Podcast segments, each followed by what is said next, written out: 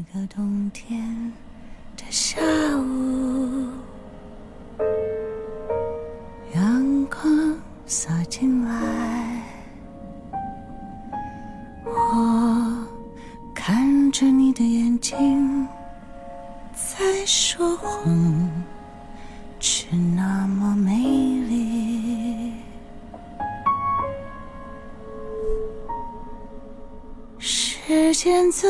太快了，握着你的手，你有话没说。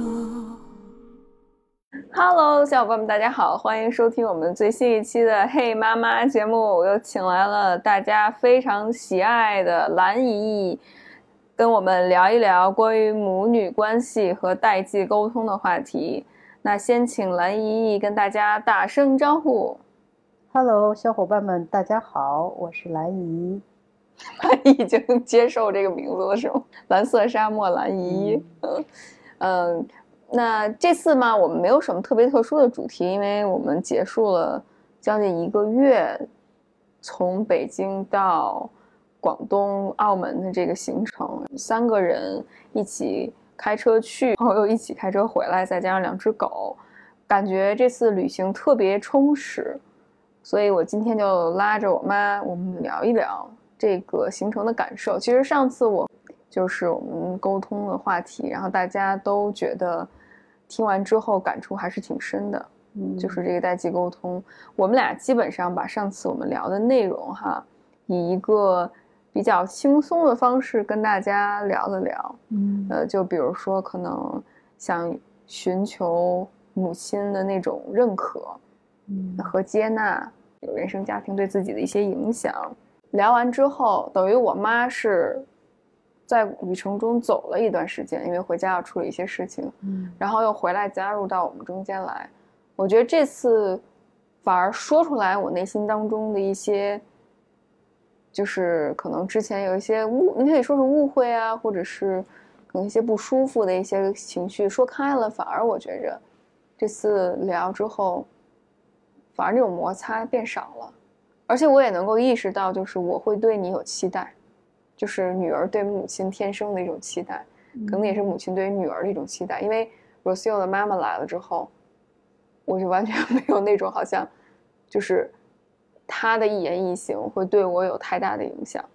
嗯嗯，嗯当然有一些观点什么的，他说的我也不是很认同，但是我我就想，同样的话，如果被你说出来之后，我觉着可能我会觉着更在意，或者是更放在心里。嗯嗯，所以我觉得多少吧，就即便我经常跟在节目里面跟大家说说要对父母合理期待，但我觉着，即便是你理性上知道，但是对父母来讲，还是有天然的一种期待在。我相信母亲或者是父亲也对孩子有所期待，对呀、对吧？嗯，嗯，那你觉得你有没有对我有什么样的一些期待？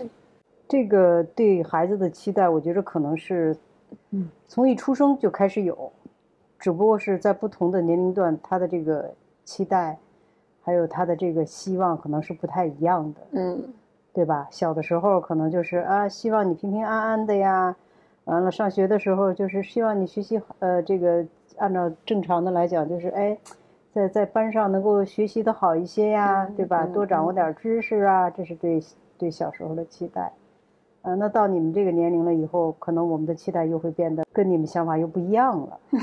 看我妈都不敢说了，也不是说不敢说，就是因为这个话题咱们说过很多啊次了，对对吧？比如说我们希望你按正常的这个结婚生嗯子啊，是吧？有一个圆满的家庭啊。我我我当然现在的期待，那既然我们是在说这个事情，那就可以对对，敞开来说，别叫我对。再隐着瞒着，再再再遮遮掩掩的，我觉得就没意思了，嗯是吧？是是既然想想聊这事儿，咱就敞开了说，对我表达我的观点，你表达你的观点，对对是是吧？对，我？觉得这啊。点特别好，因为上次聊完那一期就是多元家庭那期节目哈，就很多小伙伴都会觉着我在欺负我妈一样的感觉，就好像其实我并没有，或者是我本意并不是想要把我的观点强加给你，让你一定接受。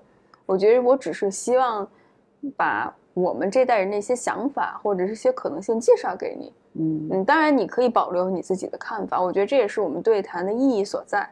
嗯，就并不是说我要说服你，你要说服我，我要把你变成我，嗯或者是我要变成你，对而只是就是聊一聊一些，特别是具有挑战性的观点吧。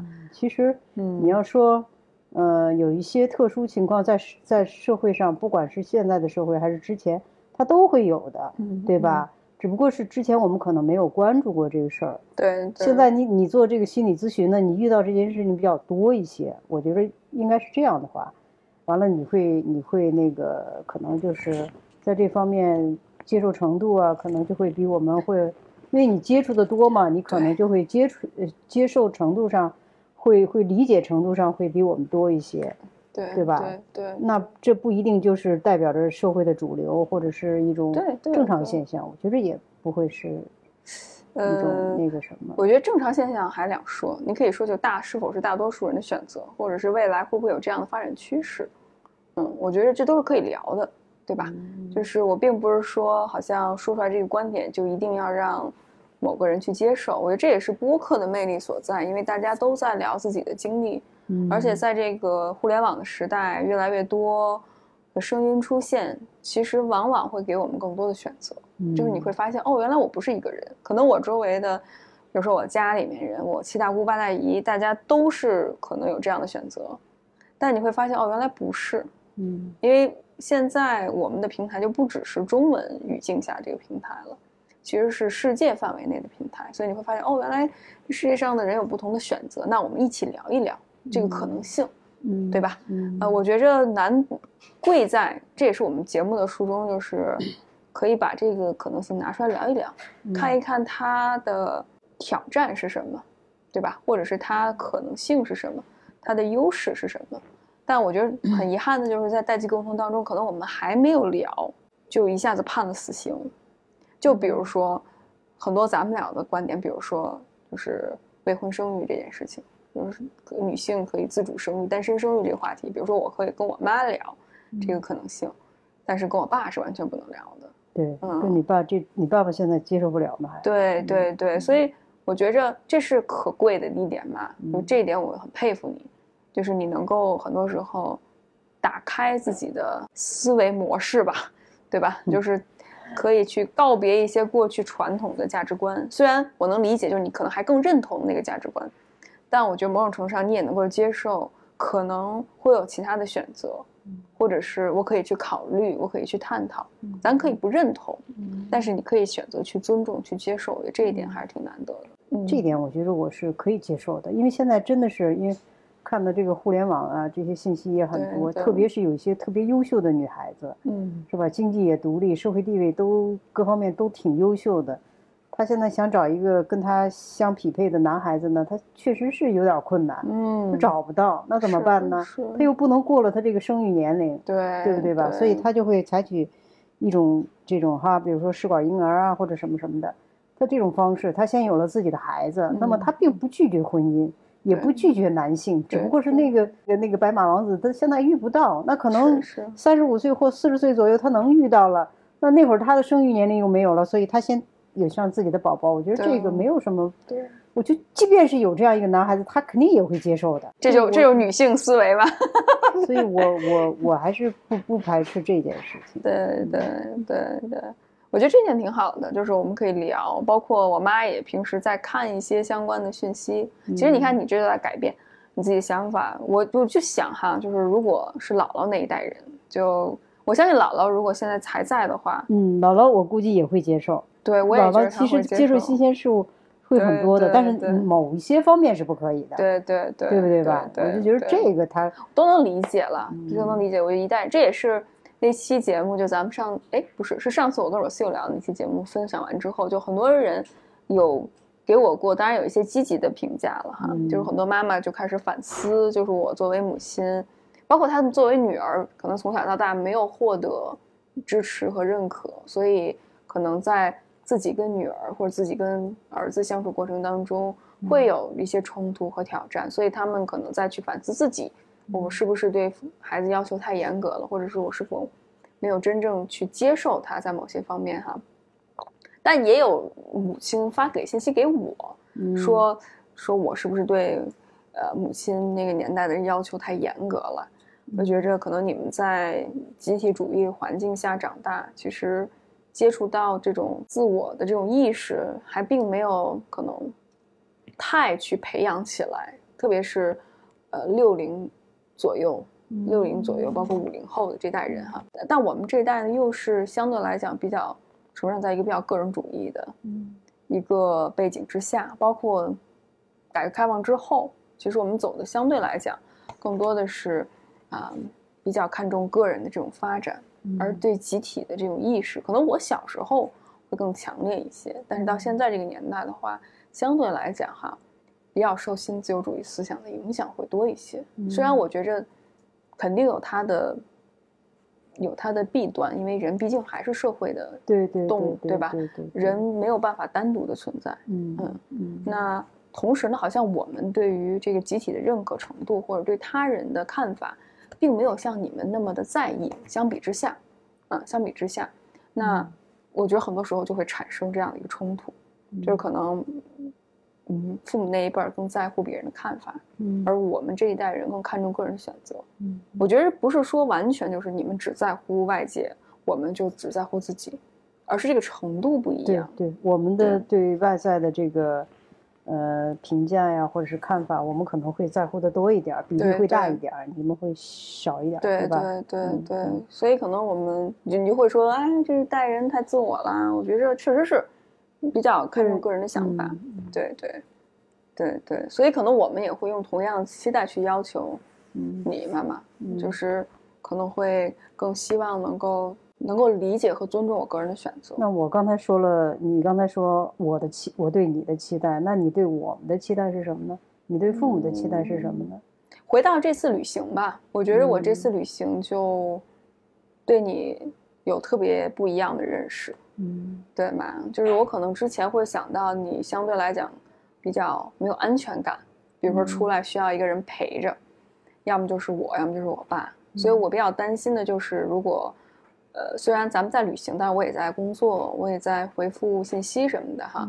那如果我陪伴不了你，你是否一个人能够照顾好自己？我会有这样的一个担心啊，并且毕竟咱们去的是一个很陌生的城市，嗯，那在一个陌生的城市的话，你是否就是感觉到安全，或者是是否能够自己去转一转啊，溜一溜啊？所以我我会有这样的疑问，但。比如说，你这次就会给我特别不一样的感受。嗯，首先你是非常能够照顾好自己的人，嗯，就是你不会觉着，哎，我跟两个小姑娘出来，虽然我是你女儿，但我觉着我多少跟你还不是一个年龄代的人，包括咱们生活习惯也不一样。嗯，然后我会觉得会不会发生冲突？比如说早起遛狗这件事儿，对吧？谁去？然后做饭吃饭，然后我就觉着。我会担心，但后来发现，哎，好像咱们适应了一下，就很自然的就形成了一个机制。就是你也不是那种我一定要怎么怎么样，就比如说我一定要早上这样啊，或者是中午这样啊什么的，反而就是很随意。就你也很随意，你要早起，你想出去转转，你自己就出去转转去了。你不会因为我在一个很陌生的地方，嗯。然后特别是这次去澳门，我觉得你做的就特别好。嗯。然后我们会担心就是。因为我们不是提前去了一次澳门，我们只有只能这一次去澳门的机会嘛，下次去可能得需要等一段时间才能够去。嗯，那我我没有陪你去，我把你给你报一个团，你会不会觉着好像被冷落了？那这个不会的，这个我能理解呀，对吧？对啊，如果能一起去，那当然好。那如果不能一起去，自己玩也完全没有问题。对，然后我发现，哎，我妈也挺好的。嗯，然后特别是那天早上。你还自己自主的下载了一个滴滴打车，嗯，然后自己打车自己去澳门，然后跟就自己去口岸那块儿，然后跟旅行团的人集合，嗯，然后自己从口岸然后打车回来。我觉得你就特别棒做的，嗯嗯，所以我会觉得，哎，真的是不能小看母亲，就是我可能对你的期待没有那么高，我觉得你比较害怕一个人，嗯，但是哎，你让我刮目相看，包括我秀的妈妈也是，嗯，就是。她等于报了三个团，就是澳门的、香港的和广州的，然后她玩的也特别好，而且他是每次都能交到朋友，嗯，每次都能跟那个新的朋友在一起吃饭啊、拍照啊，就是地铁交通上他们自己回来的。就是我觉得这一次旅行让我们两个吧，对妈妈都会打破了一些自身的一些刻板印象，觉得你们不行的事，但是其实你们做的特别好。嗯嗯我觉得这是第一点。第二点就是，其实沟通方面也是，就上次因为我在播客里面也说到了。就是你会表达一些关心，但这个关心我听起来就是一种不信任，嗯，就比如说我挣了多少啊，然后包括我这个你未来的发展怎么样啊，嗯，我听到的其实我感觉到就是一种，虽然我知道那是关心了，但那个语气让人感觉是一种不信任，所以我会觉着不舒服。但我说出来之后，就那天说出来之后，嗯。我觉着你很坦诚嘛，就你没有因此就是说。哎呀，我不是这样，我不是这样，我我怎么怎么样？就你没有因此而就是特别的回避，或者是特别的反击。嗯，对，就是说，当然你也会说什么，哎呀，你是不是想多了呀？当然我听也也觉得有点难过，就是我不是想多了，我想让你，不过我也没有说到点儿上。其实那一次，咱们只是在就事论事的掰扯，但其实我更需要的是什么呢？妈，就是无论我做什么，你都相对来讲相信我，特别是。我自己很在意的东西，后来我们俩聊了之后，他也说，他说其实你也有你的问题，就是我也有我的问题，嗯，就是很长一段时间，因为我觉着你们没有办法接受我，所以我也很少把我自己的一些经历表达出来。为什么说我们没有办法接受你呢？你这个观点是从哪儿来的？我搞不清楚。就比如说，可能这也是跟过去的一些经验有关吧。前几段感情，嗯，那个经历经历这不是经历那些感情吧，然后我会感觉在这个过程当中好像挺受伤，是吧？对，然后包括你们的怎么去回应我的这种态度，当然我觉得你给了我相对多更多的支持。我觉着吧，这个这个感情这个事儿吧，其实，嗯，就是我们也是从年轻时候走过来的，就是我们遇到的其实。都是重复，也你你遇到的跟我们当时遇到的都是一样的，都是从那个时间经历过来的。那这就是说什么呢？你你你只有经历了这些，你才能成长，你才能知道这人适不适合你。所以我觉得这个并没有什么，不会说接受不接受，这就是你就是跌了个跤嘛。嗯，不，但是问题就是可能。我爸更多的回应是，你爸是他就觉着你在这段感情当中，他主要受伤太深，他就他就觉着我不听他的，就这一点让我觉着，就我不希望我跟你沟通这件事情的时候，是你以一个高高在上的姿态，嗯，你的就是说我为了不怕不让你受伤，我就你就不要对，你就不要你按自己的想法来，我就给你安排一切就行了，嗯，那对我来说这就是。不理解的一种行为，哈，嗯嗯，然后包括，比如说之前我会觉得，就比如说回家不舒服，就是我爸经常就把这些旧账倒出来，对对对吧？他是爱倒旧账，而且他还是会把自己的一些焦虑，就比如说他担心我未来婚姻啊，或者是生育啊这些问题，嗯然后他会不断的就像。念经似的，然后说来说去，说来说去，然后我必须得听。而且我爸经常说的一个话术就是：“我知道这么说了你不开心，但是我要不说我就憋死了。”对，就是我爸用这种话术，然后我就觉得非常烦。嗯，所以这为什么？因为虽然你，我觉得妈你多多少少能够理解我哈，但是呢，我就觉着就是你们两个很多时候是一起说这件事儿，包括前一段时间吧。嗯，有的时候你也会把这些焦虑的情绪会说给我，就比如说你说你之前说我说，哎呀，我做晚上做了一个梦，梦见你以后孤独终老，就类似于这样的事儿，然后我就觉着特别的害怕，你怎么你怎么办呢？就这么。说，然后我就觉着我没有办法去跟你们证明我自己，你当然肯定没有办法证明，对因为你没到那个年龄段呢，对，就所以就我就我就很我就很无奈，你知道吗？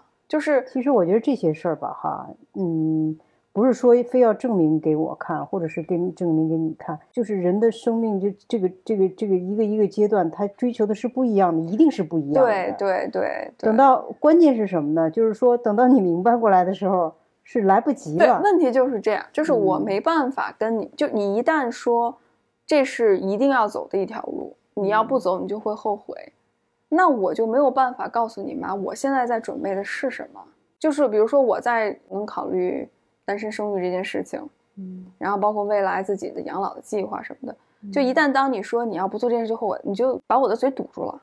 你你可以甚至是说呀，对，甚至是哈，甚至是什么呢？是我没有办法跟你去探讨嗯要不要孩子这个选择，就是我好像就必须得做要孩子这个选择，不要孩子不是一个选择，你懂我意思吗？嗯就比如说，就说出国留学这个事儿，嗯那我说我想出国，对吧？我想移民，嗯啊，那你一开始就说别出国，别移民，外面太不安全。我觉得这是一个因素，这是一个因素。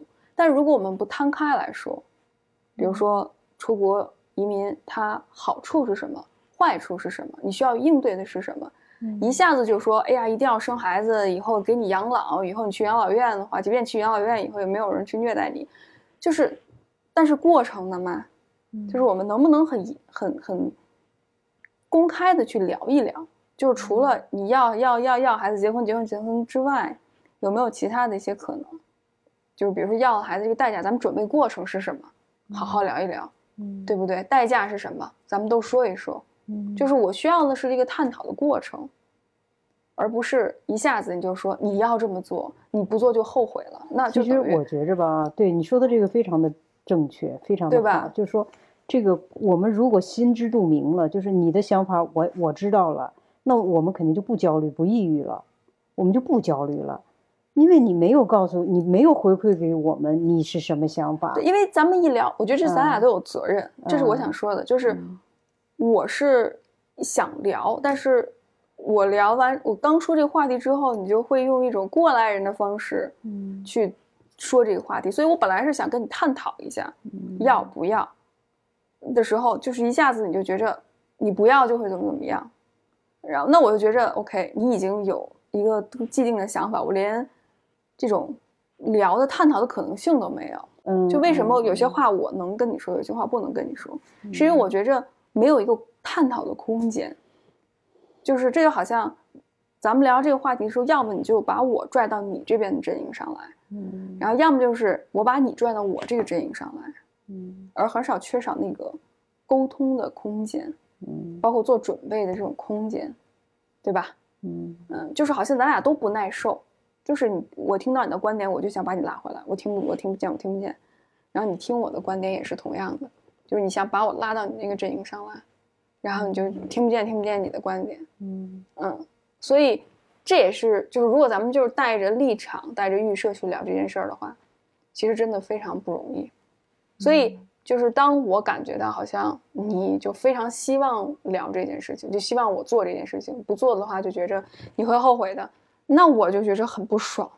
就是这是我自己的身体，我自己的选择，那我是否能够自己去自主的去选呢？并且我能够跟你探讨一下，你是否会真正尊重我的选择？就是当压力越大，其实你的叛逆感越强，你越不愿意做这件事儿。嗯，虽然我不是这样的人哈，但我觉得有这种压力，你也差不多。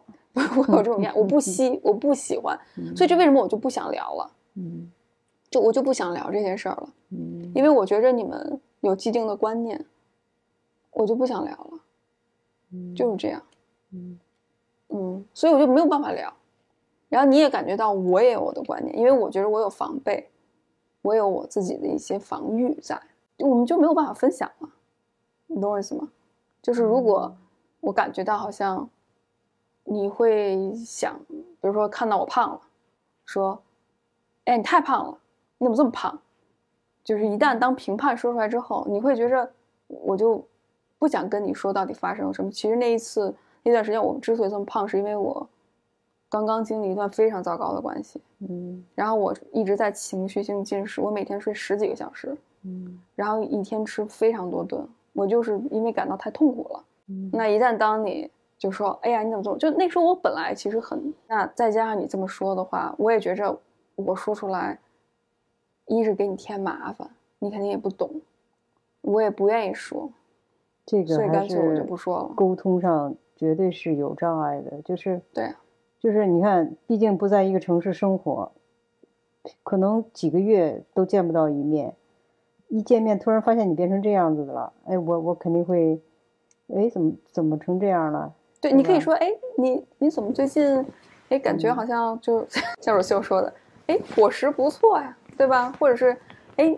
这是咱们家聊天的这个方式吗？但但是你就你怎么这么胖？你就会说你怎么这么胖啊？我我你减减点肥呀、就是这，你就就让人就觉着，那我就为什么要跟其你说实那会儿，我我说你胖那会儿，应该是不是那会儿？是那会儿，是那会儿，是那会儿，是那会儿。我那会儿是最胖的时候，嗯，对，是有一段时间是特别的胖。对我长了三十斤。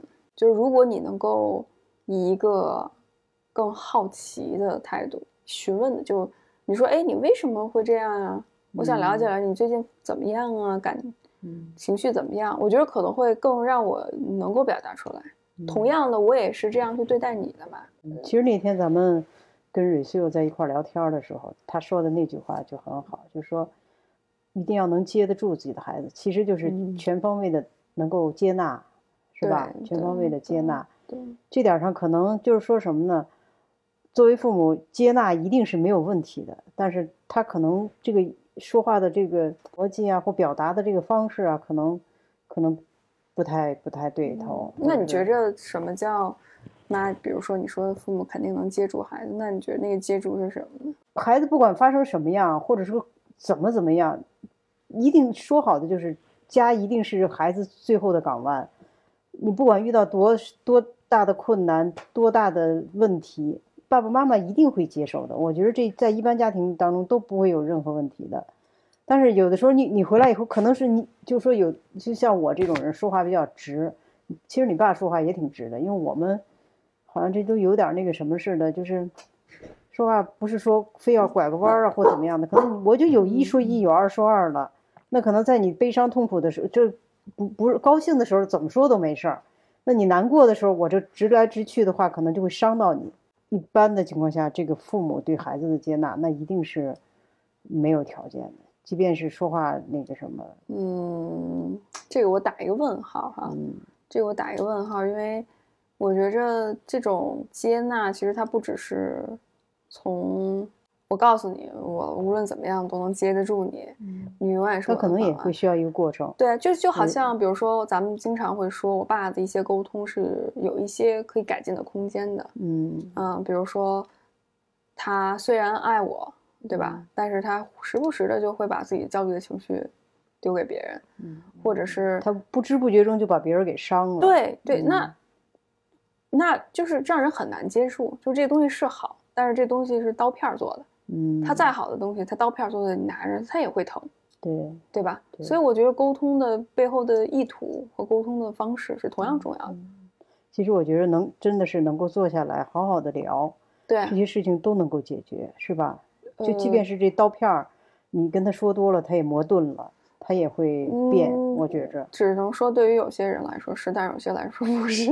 他有的有的人是对还没有悟到那个那个问题在哪儿，没悟到，你对知道吗？就比如说今天咱们能这么聊，或者上一期咱们能这么聊，也是因为你愿意去了解我，嗯对吧？包括你也愿意提升自己的沟通方式，嗯改变沟通方式。然后我也是，我也愿意跟你聊嘛，嗯呃，或者是我也愿意去改变我的一些对你的印象吧嘛，对，就是或者是我会愿意改变我的态度。就可能嗯，我也有的时候，我也会变得很急、很强势，想把我的观点强加在你的身上。嗯，对对，其实只要沟通到位了，很多问题都能够解决。嗯嗯，但是这个意愿是挺重要，我觉得跟自己的那个自尊心也是有关的。就比如说，我说妈，你看你这么做，我觉得很伤心。嗯，那可能很多父母，如果他比较自尊心比较强，就就是要面子啊，或者在孩子面前很难认错的那种父母，可能他就很难真的去认错，嗯或者是把自己的做的不好的地方能够承认，给孩子道歉，并且改正，就很难了。嗯不是每个父母都能做到。我觉得承认错误可能甚至是容易，但真正改变自己的行为模式其实挺难的。就真的去理解孩子，我觉得这不是一件容易的事情。嗯。嗯，我觉得真的对于很多父母来说，可能他们从小到大没有被好好对待过，没有这种沟通的环境，沟通的可能。对所以我我都觉着，嗯。我跟姥姥之间很少像咱们这样子的去去坐下来聊点什么什么的，嗯。反倒是到姥姥后期生病了以后，好像有些事情才家里的这个那个才会坐下来聊。嗯，之前好像就是谁忙谁的，没有嗯机会这么这么聊。其实我觉得这跟你学的这个东西也有关系，你知道吗？你学的这个东西变得又又神经病，然后又爱你学的这个东西吧，对 他需要跟人一直在在跟人沟通，所以你也会找切入点，咱们怎么谈？你像对。就不会，你知道吗那？你跟姥姥后期是怎么聊的？我们会聊一些家里的事儿，特别是他最关心的四老舅的事儿。姥姥生病那年，我基本上就不怎么上班了嘛，嗯嗯反正家里头除了这个呃家务事儿之外，没事儿了，跟他知道时间不多了嘛，所以就愿意跟他在一块儿聊一聊。嗯其实说的也都是家长里短那些事儿，嗯嗯，不会说别的，也不会，嗯 别的也不会说，嗯。那你觉着你从聊家长里短的这些事儿里面，嗯。有没有对姥姥或者是对你们两个之间的关系有一些其他的了解呢？我觉得我跟姥姥吧，一直是什么呢？就是我们的关系一直跟姥姥就是什么事儿都能够呃谈拢，就是没有嗯太多的分歧，就是除了之前年自己年轻的那会儿那个 那个谈恋感情的问题，我吧？后来就没有 啊，就没有跟姥姥有任何的，就是有冲突啊，这个想法上有冲。我觉得那，我觉得姥姥就特别容易顺着我说，就是嗯一个观点出来是是以后，一直以来都是这样吗？对，我觉得是这样的，就是他很护我，他很护我，别管嗯谁说的对与错，他很护我嗯啊，就就这样。所以你说我跟姥姥哪有什么不不可能产生有什么矛盾？他一直顺着你说，那那那还能有啥矛盾呢？我小时候就是说家里面那个最被宠的那个人，所以特别骄傲。嗯有一天我就问姥姥，我说：“姥姥跟我妈，你爱谁更多一点？”我姥姥说：“当然都是爱自己闺女更多一点。你这姥姥直不愣登的人，你说？”那我打断你了，你接着说。可能跟什么呢？就是说，呃，我工作以后，这个家里的事儿能够承担起来了。嗯，就是在他的眼里，就是他的女儿也不是那种无能之辈，嗯他他他他会仰望我，就是仰视，不能叫仰望，就说他能够仰视我，也就是说在他的那个基础上，他能仰视你。哎，我女儿，你看这方面这方面都非常棒。姥姥会直接这么说吗？她不说啊，哦，他不会跟我这么说，但是你你你你所有的事情他让你去办，哦，就交权。对，所有事情他让你去办，他他会信任你。完了之后，谁说你不对的话，他会反驳。所以，所以他会嗯心里很踏实，就是嗯，他的女儿就已经茁壮成长起来了，能够保护他了。嗯，所以我为什么就是老人说的那句话啊，什么什么三十年前看看父母，什么三十年后看子女，就这意思，就是你这子女茁壮成长起来以后，这父母他是有安全感的，知道吧？他会踏实的，嗯是这样的。嗯嗯，理解。嗯，那你会不会觉得姥姥对你的认可可能如果再多一些会更好？比如说他会更有语言上的一些表达，会不会更好呢？还是你觉得你已经我们那会儿没这个呀，我们那会儿 不会说。但你会觉得有遗憾吗？嘛，也不也没会有不会有遗嗯憾，因为都是那样过来的。我们不会像现在这样，可能就是你们学学心理学的这些人呢，他们你们会有这种，就是说好像没有交流啊，没有没有什么。我们那会儿都不不怎么，就除有事儿说事儿，没事儿就没有嗯像什么探讨人生啊，探讨这个那个的呀，好像很少。嗯可能做的会表做的会多一些。我们做哎实踏踏实实的这些事情都做了，不会总结，不会去呃嗯去去再去把它上升到理论的什么什么，呃不会，嗯嗯。那你觉得姥姥是很接纳你的，是吧，妈？绝对的，嗯嗯，嗯，你会有这种安全感在。对，那比如说你们在聊四老舅的这个事儿的过程当中，好吗？那你会不会对姥姥有一些不同的理解，或者是没有，没有啊？可能是你现在跟我说的多了以后，我现在意识到，可能就是说你你说的有什么边界感这个那个的了，那之前我全都是没有的。姥姥说了，这个我走了以后，我最放心不了的就是四老舅，嗯你要多关照他。我就跟姥姥说，我说我说妈，你你你就你你是会感觉到女儿会对父母非常好的，因为咱们家这传统就是对对对女儿都比较都比较呃强，也 也每家的女孩都比男孩混得好，只能这么说是吧？完了都会有能力反哺父母，嗯反哺兄弟姐妹。嗯这一点从姥姥那一代就开始，包括咱们现在这些这个兄我的兄弟姐妹的这些家庭也都是这样的，是吧？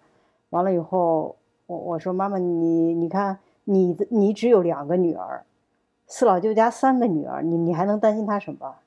是不是吧？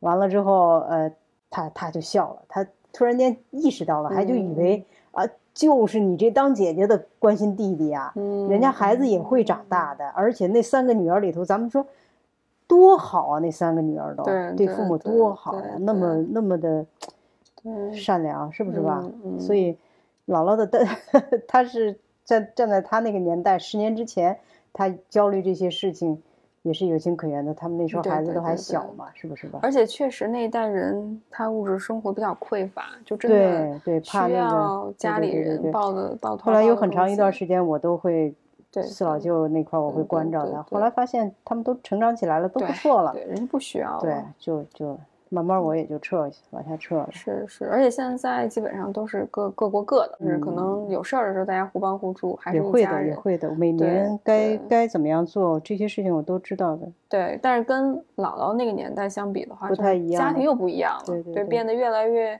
因为又隔了一代人嘛，对吧？对完了之后，现在大家过得都还不错吧错，还还都还说得过去，不愿说大富大贵了，就是嗯。都还可以吧，不需嗯。要人们去再去怎么样怎么样，就是嗯那那你觉着，就比如说你提到之前姥姥怎么去处理你跟你初恋的这个过程吧，那你会不会现在回想起来，会对姥姥有一些不满啊，或者是一些情绪在？也没有，当时不理解，当时就觉着，嗯，横加干涉是吧？最多的他不是说，嗯就比如说打你骂你啊，他不，你知道吗？他会折磨自己，哦，他会自己在那儿，呃，不吃不喝，对，不吃不喝掉泪，还哎生叹呦，气我的天哪！所以苦肉计啊！对，其实就是苦肉计，你知道吗？所以你就你就没有办法在在那个，在那个，嗯嗯所以现在想想吧，嗯、其实有的时候为什么说老人家说的话呢，不是说没有道理的，因为我我说这话可能你又你们又不爱听，哎，没事儿，你说你的嘛，他就不爱听我们的。对他人生经历过的东西是一定是有经验在里头的，知道吧？是的，是的对，所以我觉着如果不是姥姥这种干涉的话，可能我可能会还会惨一些，还会惨一些，过得可能会惨，真的，因为在我们这种工作环境下的男嗯男孩子们哈，这个环境他有一定的权利，又有一定的这个金钱上也也比较宽裕一些，这出出事儿的比较多，嗯，确实比较多，不知道会出发生什么情况。嗯，理解理解，嗯嗯所以当时，嗯，当然姥姥那会儿他们也是要面子啊，你必须要找一个大学呃生，对呀、嗯找一个嗯机关的呀，什么什么这个的哈，嗯是相互匹配的。其实这一点上哈是对的，就是说他的这个教育，因为你你毕竟在政府机关工作，你的这个这个正统的这个教育，他就其实限制了你去搞什么这个那个的，他会有有一些限制。那你不是说刚才还说了，就是你们那个系统里面的男孩子权钱的交易之后，也会有一些走弯路。其实这种这种所谓的打引号这种正统的教育，其实也没有办法限制一个人滥用自己的权利啊，这还是跟人有关。但我能理解，在那个年代吧，我能理解你意思。嗯，就是对对对对，但是你刚才说的有点，你的论证不太符合。嗯不太符了哈。你觉得姥姥其实，你对于她虽然那段时间不满意，可能你们会有一些误会，姥姥用苦肉计的方式去干涉吧，嗯我可以用这个词吧，嗯干涉你的婚恋选择哈。但是说到这儿，好像你也会依然有一些情绪在，你还记得吗？哦，我是我是想姥姥了嘛，我想那是姥姥那是嗯那是姥姥，跟跟那段感情已经没有任何的关系。没关系了，没有嗯那你想姥姥什么呢？想姥姥当然是她那个后期生病了那那个哦那个那嗯个那个时间段儿，嗯嗯很不容易啊，就是，呃，怎么说呢？呃，就是其实这趟咱们出来玩儿吧，哈，嗯我也想，呃，那时候就是可能也是不像你现在时间上有允许啊，嗯嗯嗯，就是你能够跟跟跟这个爸爸妈妈出来这样子，呃，就让我感觉想到我我我的妈妈，我可能就没有这个机会。其实当时还是说什么呢？呃，思维不不是那么开阔。你你比如说姥姥，她本身有这种肺病，嗯她如果当时那些二院的人也也会跟我讲，我说，哎，你给你们你妈在海南，让她去海南，就会对她有很大的帮助。当时因为我也上班嘛，就没有想到这些事情，啊，但是如果我拿我现在来讲，嗯，如果姥姥还在，我一定会给他让他去海南，嗯就是嗯哪儿生活好，我让他去哪儿。嗯对吧？就就让他去，呃，能有机会看一看，转一转，就是这是一种挺挺大的遗憾了。现嗯在说是，嗯是是是，嗯是，确实确实，是因为其实这个遗憾，我觉得我妈一直耿耿于怀吧。对，就好多时候，当你看到，比如说我们搬了新家，那个房子本来也是希望姥姥能够住进去的，对住在姥姥住在大房子里面更暖和，嗯，更亮堂，对然后行动更方便，楼下设施更齐全，环境更绿化的更好。对，但是可能姥姥就还没有住进去的时候，姥姥就离开了。对嗯，所以很多时候我们住在那个房子里面的时候，我妈就经常说：“哎呀，如果姥姥在就好。”嗯，对啊，就是如果姥姥，包括其实有的时候，我经常听你说，我也观察到这一点，就是出去旅行的时候，你看哪个跟姥姥那个时候就七十多岁，啊，姥姥年龄段相仿的一些老老年人，你看了之后，你也会说。对，啊，哎呀，姥姥如果当初身体嗯，再好一点，姥姥也就能跟着出来了，就感觉希望姥姥能够多对享享福。嗯，姥姥其实是，她愿意跟孩子们在一起，嗯。啊，愿意，特别是，呃，愿意我我跟你爸爸带他出去，他其实身体有时候，你想到他后期就是同一年他去世，他是十八三年十一十二十一月份去十二月份去世的，那我们八月份还出去了，带着嗯，姥姥去趟时候那时候还山东，没有检查出来的，没有检查出来，其实他那会儿已经很难受了。就那种状，况下对对对对，瘦的很瘦。我们就说咱们出去吧，嗯夏天那么热，就那么难受，他就跟着我们出去了嘛。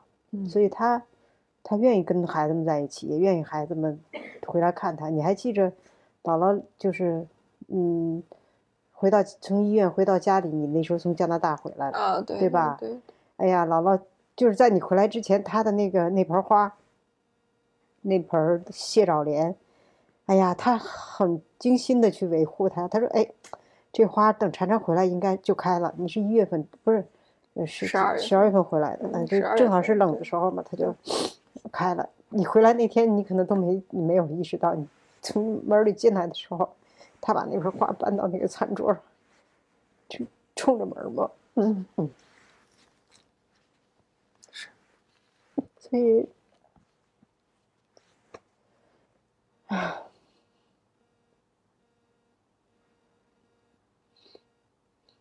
嗯，所以你们现在做的很好，包括你跟瑞秀，你们这个嗯。做的很好哈、有机会带着爸爸妈妈一起出去转转，嗯，这样的，有时候可能在家里头沟通交流起来，不是特别的，对，有呃，但是出来以后反倒会觉着更有更有更多的更有大家的共同的看见呀、或什么的会多一些，是吧？就是不要留太多的遗憾。这，嗯嗯，是是，对，就我觉得这一点特别好嘛。你提到这一点，就是很多时候其实在家，我们就会自动带入到这种作为孩子、作为父母的这种角色当中，反而出来了之后，从那个你是妈妈，我是女儿的那个环境当中离开了，然后咱们出去了，就会发现。有的时候可能我是那个照顾你的那个角色，我是那个安排的角色，然后你会顺延成为一个需要被照顾的那个角色，甚至有些时候是需要我们两个一起去共同解决的。比如说 处理狗的这个问题，很多时候是咱们仨需要去一起解决的。那个时候，有些我的妈妈阿姨来的时候，也是我们仨需要一起去解决的。就在那一刻，可能那个权力关系就没有那么的悬殊了。对对对，嗯嗯，在自己家里头。爸爸妈妈可能还要端着那个架子，是吧？你也承认，出来以后他会放松了，是，对吧？因为这儿谁的家都不是了，对，我们是平等的到这儿，对不对吧？而且还反倒是什么呢？还得这时候你就看到孩子他们成长起来了，对吧？他能够给你安排一切的行程，嗯，为你付一切的费用，这就孩子已经成长起来了，嗯，对吧？那父母内心里就是他可能。就会感觉，哎，我为孩子自豪，我为孩子这个，我就觉着我的孩子真的是不再是一个孩子了，是吧？他已经是一个，嗯，能够依可以依靠的人了。是是，我记得我妈妈也是说说，之前吧，觉得你们两个就跟玩闹似的，然后这次跟你们出来发现，哎，你们还真的特别能够把自己的生活安排的井井有条的，嗯，还带着两 只狗。对啊，就是比如说去哪玩，怎么规划行程。其实我上次去那个泰国的时候，我就发现，其实你们这个这个能力还是非常强的。对，是是，瑞穗这点更强一些，对，是吧？更强。对，安排这个行程啊，安排这个吃喝玩乐这一套弄得还是真是不错。吃喝玩乐主播，到时候可以开辟一条线路。是是是是，嗯是。嗯，对。那你觉得你这次玩完之后嘛，有没有对我有没有一些新的感受，或者是咱俩的关系有没有一些新的感受？反正我觉得我跟你更像朋友，就本来咱俩就相对来讲比较像朋友，有些话是能说不能说，有些时候我就糊弄过去了。但是现在我更有信心，就是有一些我可以糊弄的，但我会更直接的跟你说。其实你完全没必要糊弄我，你完全有什么事情，你给我，我们多沟通一下，对吧？我我我们了解你越多，其实瑞秀那天说的非常好，你知道吗？就是我也没有意识到，就是我们总是在猜，相互的猜，嗯，对吧？你到底要怎么样做？我们其实我跟爸爸在家在家里其实就是在猜，嗯，他要怎么样做，我们不知道，不知道你要干嘛，对吧？完了，就是沟通的太少，嗯，回家最多就待的时间也不长嘛，又又又得忙着工作，所以基本上没有沟通的时候。所以你爸为什么每次在你临走的时候都要把那几句话说出来？他就说了，他说我不说，我什么时候说？我见都见不着他。他越说，我越就是恶性循环嘛。他越这么说，我越觉着就是他不想沟通，他就是想把他的。觉得重要的事情放在第一位，那一下子就会觉着，就是就是没有沟沟通是什么？沟通不是说我把我认为重要的我堆给你，然后我说多了你就听进去了，不是，这不是沟通，这这是说教。对他他他主要就想他说，你看反正也没时间说，我就先把我结果告诉他吧。完了之后，其实这更不叫沟通了，对啊，就会让人觉着更有距离，甚至是感觉到就是更没有办法把这些话说清楚。嗯。所以这个，其实其实有的时候哈，就是怎么样沟通，可能我们都不知道应该怎么样沟通。就像你现在说的这个，这个其实这个沟通在乎的是这个过程，对，并不是最后的这个结果。有了这个过程以后，结果可能可以改变，对吧？对。但是我我这是听了你说了之后，可能从今天开始我才明白，哦，原来这样叫沟通。哦，我之前不知道。嗯嗯。我为什么说有的时候我就说邱雨薇这个，没事没事，我就叫雨邱雨薇啊。我就说他有的时候就说对我们要要求的比较高啊，就是对父母要求的高了有点儿，达我们达不到那个水准，就是就是就感觉我我们自己就很累，嗯，我不知道怎么样说话，可能就伤到你了。可能我们跟别的孩子，或者是跟别的父母正常的那种沟通，我们之前呃几十年前正常的和人交往那种沟通，突然到你这儿行不通了，嗯。而且沟通不了的情况下呢，还可能产生特别嗯。大的矛盾。对，这个这个可能就是应该怎么怎么解决这个问题，就是像你说的这个、嗯这个过程，一定要要要把这个过程搞清楚。对对，因为毕竟两个人两代人嗯，太不一样了。但是有一点啊，我们跟父母那一代，或者是再跟父就是姥姥、爷爷奶奶那一代，也没有这么难受过。对啊，问题就是这中国发生太大的变化了。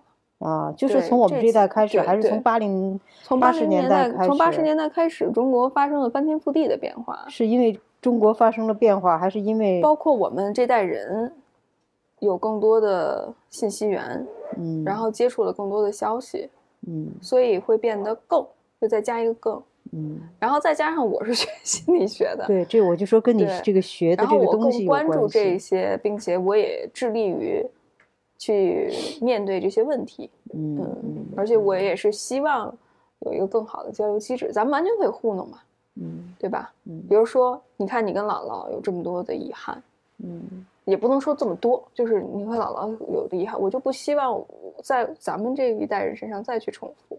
嗯，就我希望你能够去了解一个真实的我，我也再去了解一个真实的你，嗯然后在了解、在尊重的前提下，我们达成一致。嗯。嗯，对，这就不再是你是我妈，我你说的所有的都是对的，我要听你的，嗯那肯定不对吧或者是你是我的孩子，然后我依着你，然后你说什么都是对的。我觉得这两个，就无论是好父母去完全依着孩子，或者孩子完全依着父母，我觉得这都不是一个，对，这不太健康，因为这就没有就没有这种沟通的可能了。嗯。要么就是你变成我，要么就我变成你，嗯。你就我觉得这不是一个特别有效的沟通的过程。对所以嘛，我的理解是，其实之前可能你会觉得沟通是说结果，嗯但今天我觉得咱们俩聊完之后，我们得出了一个结论，就是沟通过程也很重要，就是而且比结果还重要。没错，对我我我今天才明白，嗯嗯，好呀，那时间差不多了，妈，最后你有什么想说的没有？咱就结束。就是祝愿天下的父母和孩子们都能有一个正常的沟通，愿他们生活越来越幸福。好，嗯，谢谢蓝姨，那我们下次再见啦。再见。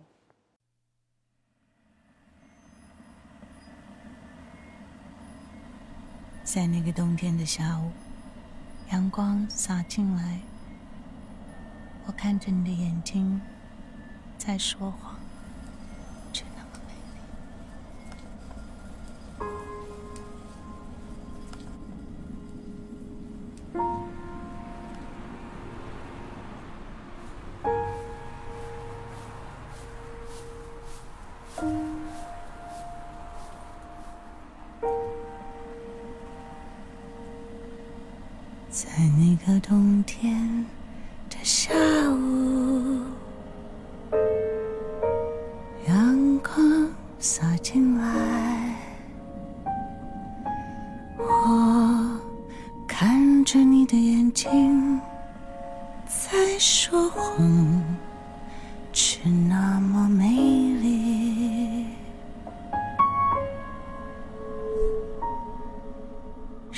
时间走得太快了，